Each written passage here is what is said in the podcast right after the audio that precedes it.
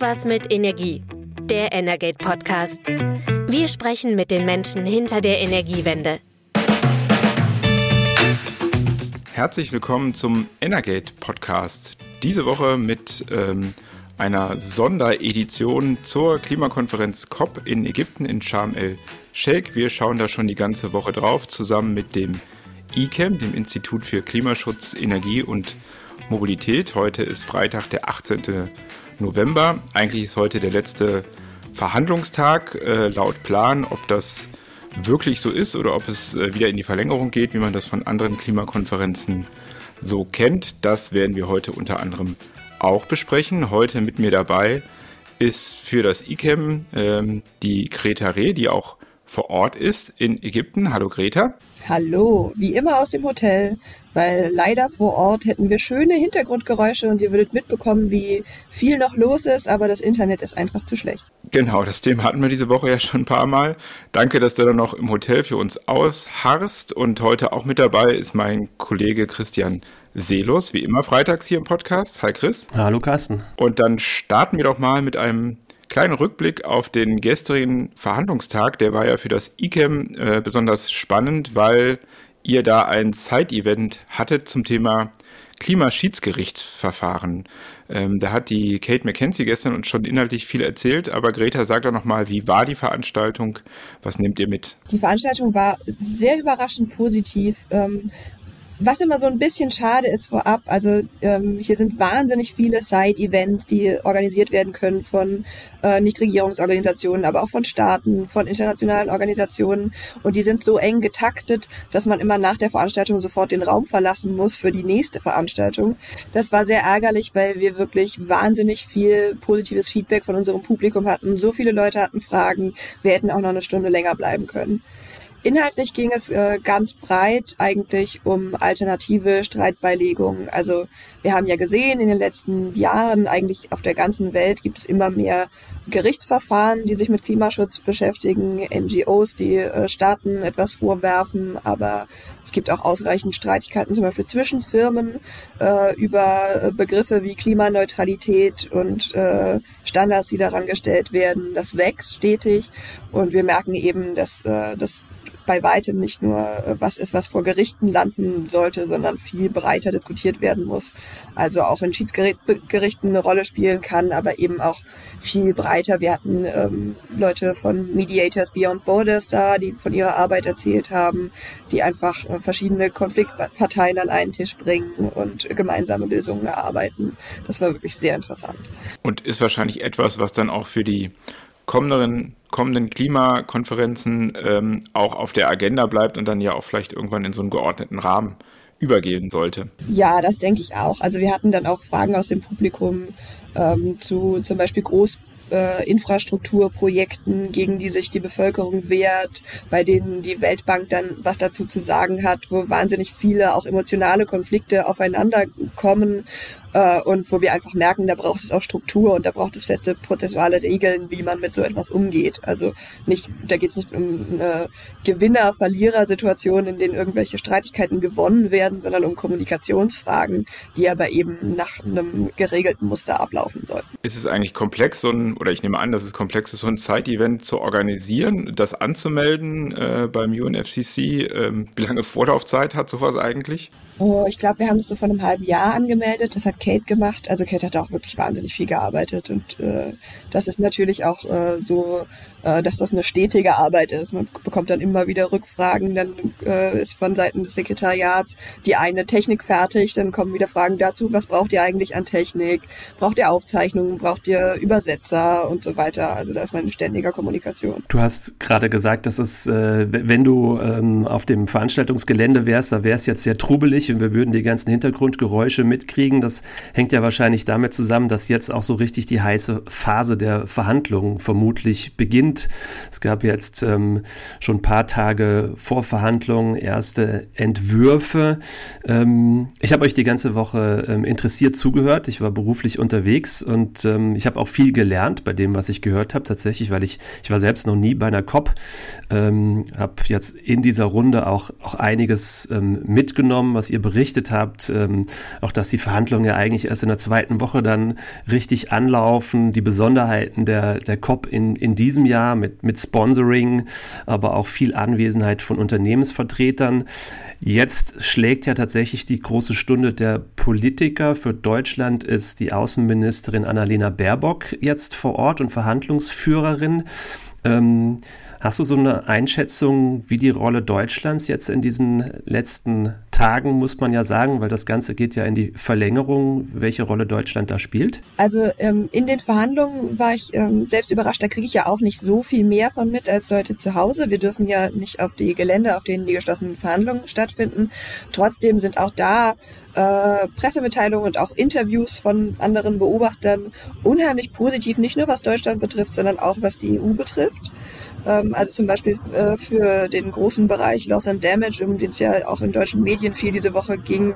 Äh, da ähm, haben ganz viele auch Inselstaaten positiv auf Vorschläge der EU äh, reagiert. Das hätte man noch am Montag nicht gedacht. Ähm, ansonsten in dem Bereich, in dem ich mich vor allem aufhalte, in dem ähm, andere Events stattfinden, ist auch sehr auffällig, was für ein positives Image Deutschland hat. Der deutsche Pavillon, also der Ort, in dem Deutschland äh, Veranstaltungen organisiert, ist immer voll besetzt. Also alle Stühle sind besetzt. Die Leute stellen sich rundrum und hören zu. Es gibt super angeregte Diskussionen. Die Leute freuen sich, wenn sie zu deutschen Events eingeladen werden, weil es auch sehr konstruktive, gute Diskussionen gibt.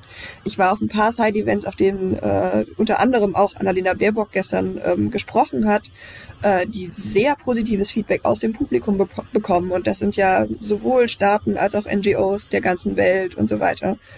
Ähm, ich war gestern Abend bei einer Veranstaltung, auf der Luisa Neubauer gesprochen hat, die ähm, unter anderem gesagt hat, dass es ein, für sie sehr traurig war, ähm, in Deutschland vor Gericht gegen den deutschen Staat zu gewinnen, eben weil Deutschland eigentlich das Image hat, Vorreiter in Klimaverhandlungen zu sein. Und das hat einen äh, spontanen Applaus ausgelöst und alle waren völlig ihrer Meinung und sehen nach wie vor Deutschland hier als äh, absolute Schlüsselfigur. Und mit, mit welchen Themen geht Deutschland jetzt vor allem auch in die Verhandlungen rein? Wo positioniert sich das Land besonders stark? Ganz unterschiedlich. Also ähm, in den Verhandlungen ähm, äh, sehe ich jetzt bei Loss and Damage zum Beispiel eher die EU als das einzelne Staaten sprechen. Ähm, Frau Baerbock hat gestern ähm, mir am Rande äh, nochmal ein Konzept vorgestellt, das äh, von den Grünen erarbeitet wurde ähm, zum Nansenpass. Also das ist die Idee der äh, sozusagen regulierten Klimaflucht, äh, was hier natürlich total interessant ist, weil, ähm, weil es viel mehr auf so äh, humanistische und humanitäre Aspekte ähm, des Klimawandels eingeht, die in den Verhandlungen nicht ausreichend Platz finden, was auch nochmal für viel Sympathie für Deutschland hier sorgt. Da geht es ja dann um die wirklich ganz schwerwiegenden Folgen der Klimakrise. In der Vergangenheit ging es ja auch viel darum, eigentlich genau diese extrem schweren Folgen abzuwenden. Aber das klingt ja durchaus danach, dass man sich auf auch auf der COP so langsam darauf einstellt, dass die, die Schäden immer größer werden und man sich sogar damit beschäftigt, dass ganze, ja, ganze Staaten eigentlich von der Landkarte verschwinden könnten. Ja, das ist hier sehr präsent. Damit kommen wir dann auch schon zu dem, zu dem Thema Loss and Damage, so ein bisschen, was äh, über der COP ja schwebte und sozusagen ja jetzt in die, ähm, da muss er oder sollte eine Entscheidung getroffen werden. Ähm, wir haben ja am Mittwoch schon über den Vorschlag der ähm, Santiago-Gruppe gesprochen. Ähm, gestern gab es dann wieder einen neuen Vorschlag, eher von Seiten der G77, glaube ich, äh, also unter Führung von China für so einen äh, Klimafonds, in dem aber äh, die Entwicklungsländer bei den Entscheidungen eine Mehrheit haben. Also das ist noch kein Kompromiss, sondern auch wieder eine Forderung, die wahrscheinlich für die Industriestaaten nicht unbedingt akzeptabel ist. Vielleicht kannst du da nochmal einordnen, wie da im Moment sozusagen die Positionierung ist zwischen den zwischen den beiden Seiten. Ja, also es, sind, äh, es ist ein bisschen traurig, wenn man in das Dokument guckt äh, zu Loss and Damage. Da sind im Moment drei Optionen drin und zwar äh, entweder wir stellen bis zum Ende der Woche etwas vor oder wir verschieben es auf nächstes Jahr oder wir stellen ein extrem schwaches Instrument vor. Und ähm, das Problem ist halt, dass diese drei Optionen offensichtlich sehr, sehr weit auseinander liegen und nicht wirklich konsolidierbar sind. Ähm, deshalb gehe ich gerade im Bereich Loss and Damage davon aus, dass es noch eine Weile dauern wird, bis man sich da auf was einigt, weil offensichtlich die Positionen so weit auseinander liegen. Das heißt, Stand jetzt ist noch gar keine Kompromisslinie erkennbar oder wäre das dann diese schwache Option? Ja, also die drei Sachen, die als Kompromiss angeboten werden, sind wirklich äh, nicht kompromissfähig, weil sie eben zu weit auseinander liegen. Aber andererseits, ich habe auch Sachen gesehen diese Woche. Es gab einen Text zu Klimaanpassung zum Beispiel. Ähm, der, das ging so eine Kurve diese Woche. Also Dienstag sah der okay aus, Mittwochabend sah der schrecklich aus, jetzt wieder äh, läuft es in eine ganz gute Richtung. Also sowas kann ja auch immer total schnell kippen. Welche Rolle spielt denn die ähm, Konferenzpräsidentschaft, also ähm, Ägypten? Da hört man hier eher, dass sie sehr zurückhaltend seien. Also das wird eher kritisch gesehen. Wie bewertest du das? Ja, ähm, also der COP-Präsident äh, Shukri hat sich ja gestern ähm, zusammen ähm, mit dem UN-Generalsekretär nochmal geäußert. Der hat schon auch eine ähm, gewisse diplomatische Funktion hier, würde ich sagen, und äußert sich jetzt auch nicht irgendwie nur zurückhaltend. Ähm, sehr stark zum Beispiel ähm, ist die ähm, Jugendgesandte ähm, Ägyptens hier, die auch ähm, in dem Jugendpavillon hier spricht und auch, ich habe sie auf ein paar Veranstaltungen gehört, die äußert sich sehr deutlich. Ähm, also sicherlich gibt es da auch äh, zurückhaltendere Stimmen aus der ägyptischen Regierung, aber es ist jetzt auch nicht so, dass man hier den Eindruck bekommt, dass die sich nicht trauen, ihre Meinung zu sagen. Ihr habt ja zu, gerade zu Beginn dieser Woche auch ähm, über den indischen Vorschlag eines Fossil Fuel ähm, Face-Outs gesprochen ähm, und dass dann da schon, ja, dass es schon Vorschläge gab, dass man sagt, naja, man geht eher in die Richtung eines Face-Downs, so wie es ähm, für die Kohle ja schon auf der COP in, in Glasgow äh, verabredet wurde. Ähm, hast du dazu noch mal was Neues gehört, wie da der aktuelle Stand ist? Ich habe da gestern so ein bisschen gehört, dass es nicht gut aussieht. Aber ähm, das war es auch wirklich. Also konkrete Aussagen, da halten sie sich noch sehr zurück. Frau Baerbock hat ja, ähm, also die Außenministerin, auch gesagt, dass eigentlich das Signal von der COP ausgehen sollte, dass die Erneuerbaren die Gewinner sind und die fossilen die Verlierer. Ähm, wie war das denn überhaupt mit dem Thema Energiewende jetzt ähm, auf der COP? Hier stand immer sehr stark Loss and Damage im Vordergrund der Berichterstattung und eben dieser Vorschlag Indiens. Aber das Thema Energiewende, also der Ausbau der Erneuerbaren, findet sich das in den Entwürfen für die Abschlusserklärung wieder oder war das nur Thema in den Side-Events? Wie würdest du das bewerten? Ähm, also ähm, wir hatten ja diese Woche auch öfter über grünen Wasserstoff geredet. Das war sehr stark, nicht nur in Side-Events. Das tauchte immer wieder auf und es war auch klar, dass, äh, dass es eine Rolle spielen wird und dass das auch allen verständlich ist. Ähm, es gab auch einige Veranstaltungen und auch einige sehr deutliche Aussagen afrikanischer Regierungsvertreter dazu, dass äh, da Unterstützung nötig ist. Ist ja klar, wenn sie äh, ihre erneuerbaren Energien ausbauen äh, sollen, wollen. Ähm, zur Abschlusserklärung, also das sind im Moment wirklich so Textfragmente, da kann ich noch nichts dazu sagen, was da wirklich drinstehen wird. Das ähm, das liest sich noch mehr so wie eine Mindmap. Ist das eigentlich ungewöhnlich jetzt für den letzten Tag oder ist es noch normal, dass das alles, dass man auch gar nicht absehen kann, in welche Richtung das geht? Ja, ähm, also Kate hat das ja auch gestern schon gesagt, in Glasgow letztes Jahr wurde auch bis Montag durchverhandelt. Ich glaube, das ist so ein bisschen ein Zweckoptimismus vieler hier, sich immer vorzunehmen, dass man nur die Woche über verhandelt, aber eigentlich wissen wir alle, dass das unrealistisch ist. Es kann nicht sein, dass wir am Montag gab es noch nicht mal einen ersten Textentwurf für Loss and Damage. Ähm, natürlich gibt es dann, wenn man erstmal den Entwurf verhandeln muss, nicht äh, bis zum Ende der Woche auch schon ein Ergebnis. Das ist völlig klar. Es sind ja nur fünf Tage. Wie lange bleibst du eigentlich noch vor Ort und ähm, was glaubst du, wie lange gehen die Verhandlungen dieses Mal noch? Also die Leute sind hier alle müde.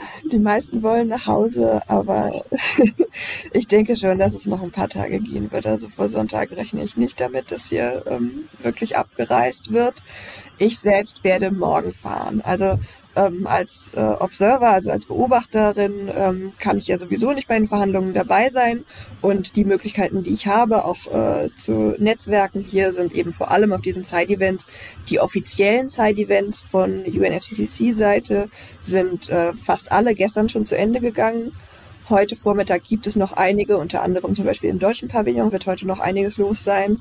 Aber es ist schon deutlich weniger. Ich habe auch gestern schon von vielen gehört, dass sie gestern schon abgereist sind. Das heißt, das wird auf jeden Fall inhaltlich heute mein letzter Tag sein und wir fliegen morgen zurück. Und ähm, dann ist es ja Zeit, dann kannst du ein kurzes persönliches Fazit gerne ziehen. Die Woche fing ja an, wir hatten äh, erstmal Internetprobleme, dann ähm, haben wir den Podcast mit ähm, deinem Kollegen Simon aufgezeichnet, weil das vor Ort so schwierig war. Dann hast du erzählt alle über das Essen, die hohen Temperaturen drin, die kühlen draußen. Also wie, was ist jetzt dein Fazit nach einer Woche COP? Also ich glaube, ich hatte auch erzählt, äh, dass ich am Montag, was ja eigentlich der Montag der zweiten Woche war, in einem Raum saß, in dem dann plötzlich äh, die Wände aufgebohrt wurden und spontan noch äh, Router angebracht wurden. Ähm, das ist so mein Eindruck der ganzen Woche, dass irgendwie die Sachen hier nicht fertig geworden sind. Es wurde wahnsinnig oft nochmal was komplett über den Haufen geworfen, irgendwie die Registrierung nochmal neu organisiert. Äh, die Preise fürs Essen sind in der, von der ersten zur zweiten Woche um 50 Prozent reduziert worden. Also vieles schien irgendwie nicht fertig gedacht, nicht ganz sicher und dann nochmal komplett neu. Ähm, also vielleicht sollten wir einfach nächstes Jahr die COP nochmal hier machen, jetzt wo irgendwie alle hier in Übung sind. Ist ja auf jeden Fall nachhaltig, weil das Gebäude ist ja dann schon da. Ja, nicht nur das eine Gebäude, also hier sind ja auch zahlreiche Hotels äh, nur dafür hochgezogen worden. Die Straßen sehen alle sehr neu aus, könnte man ruhig nächstes Jahr nochmal nutzen. Ja, es erinnert an ein großes Sportereignis, was ja eigentlich äh, auch am Sonntag anfangen soll, glaube ich, was aber wahrscheinlich nicht mehr so viele Leute interessiert nach der Vorgeschichte. nicht, dass es bei COPs ähnlich läuft, dass da überall in den Ländern Investitionsruinen entstehen. Ja, ja, das wäre wirklich nicht wünschenswert und eben auch null nachhaltig. Prima. Ja, ähm, Chris, hast du noch eine Frage an Greta? Nicht. Doch, ich habe eigentlich noch eine Frage, denn wir haben uns eigentlich ja, ähm, oder ihr euch vor allem, für, für diese Woche verabredet. Jetzt laufen die Verhandlungen noch weiter. Wir würden natürlich gerne in der kommenden Woche nochmal mit Greta ähm, sprechen, um dann tatsächlich auf das äh, Ergebnis, das dann hoffentlich irgendwann vorliegt, zu gucken. Ja, sehr gerne. Da würden wir uns natürlich freuen, wenn wir nochmal zusammenkommen hier in unserer Runde. Ja, finde ich gut. Gut, dann steht die Verabredung schon mal. Das ähm, terminieren wir dann nächste Woche. Du kommst erstmal sicher zurück und äh, vom warmen Ägypten ins jetzt mittlerweile doch schon ganz schön kühle und heute Morgen sogar etwas verschneite Berlin. Erholst dich dann erstmal und dann melden wir uns wieder für den Wrap-up und den Blick auf das, was ähm, verhandelt und dann vielleicht auch entschieden wurde in Sharm el-Sheikh. Danke auf jeden Fall, dass du uns zur Verfügung standest. Ja, vielen Dank, es hat Spaß gemacht. Ja, vielen Dank, gute Heimreise. Ja, und bis nächste Woche. Dankeschön. Bis dann. Das war Irgendwas mit Energie, der Energate Podcast. Tägliche Infos zur Energiewende liefern wir auf www.energate-messenger.de.